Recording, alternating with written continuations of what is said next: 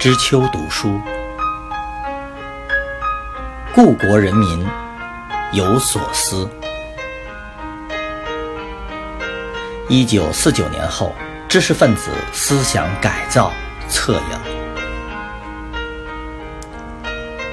陈独守著，生活读书新知三联书店出版。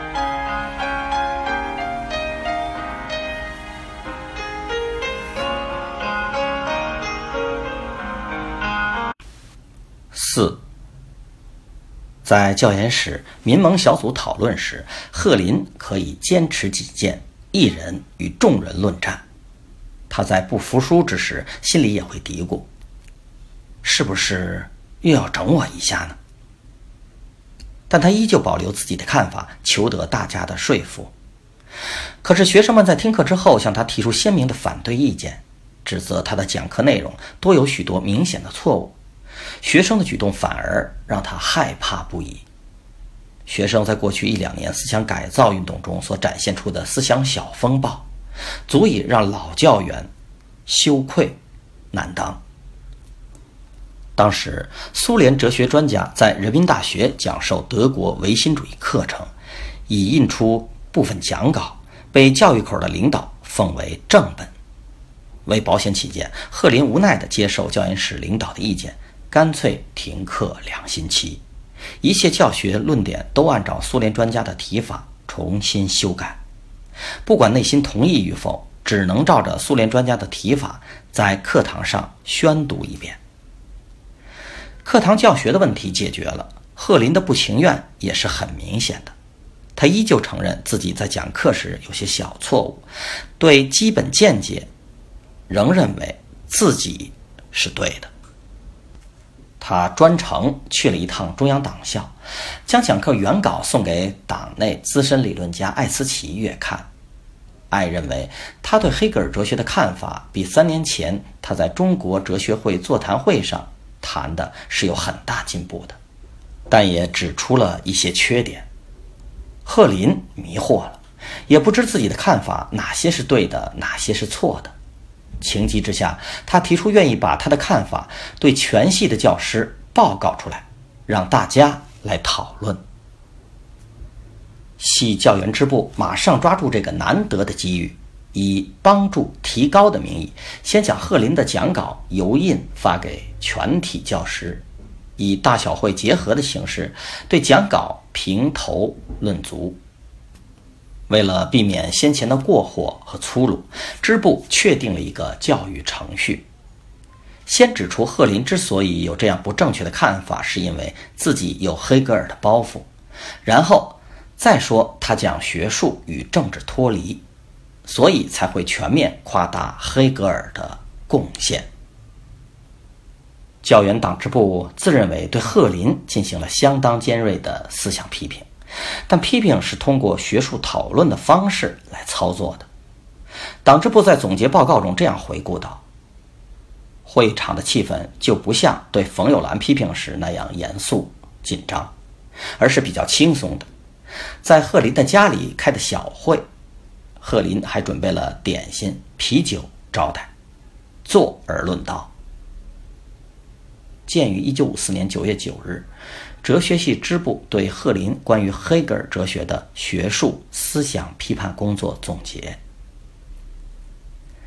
让党支部欣喜的是，经过这么折腾，贺林自认为对问题的看法有进步了。他甚至以这样的句式来阐述进步的程度：原来对黑格尔哲学只能评价，现在是可以批判了。一个顽固的信徒居然说到批判的字意，这让系教员支部有一种相当不错的成就感。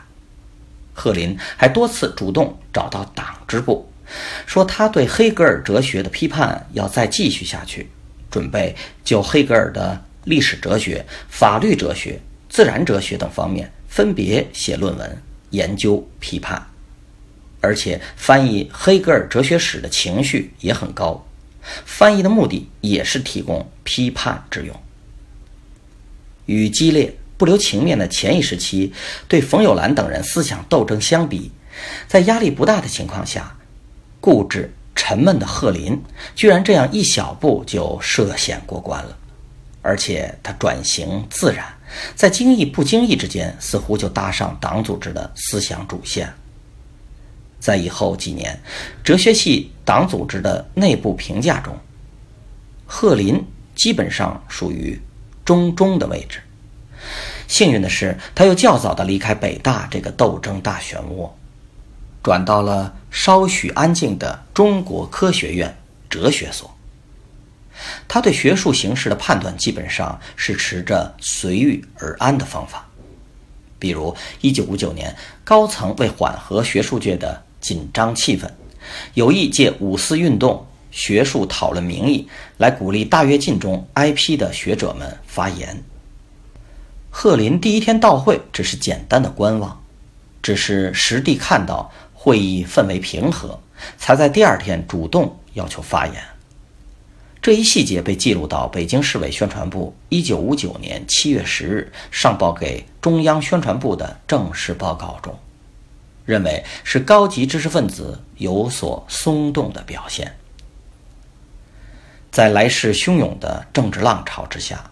对新政权的思想斗争方式没有切身体会，也没有及时的应对准备，对新型的意识形态只能迎合和适应。贺林的惶恐不安是真切和必然的。哲学系支部曾经设想过几种斗争贺林之后的结局，双方都没有想到转机是如此简单和有效。这是思想改造运动进入尾声时的幸运之事，也是学校当局仓促收拾斗争残局的不由之举。在一旁静静观察的同系哲学家金岳霖，此时也找到系党支部，表示也要以贺林的方式，热心的准备做自己的罗素哲学批判工作，也想借此过思想关口。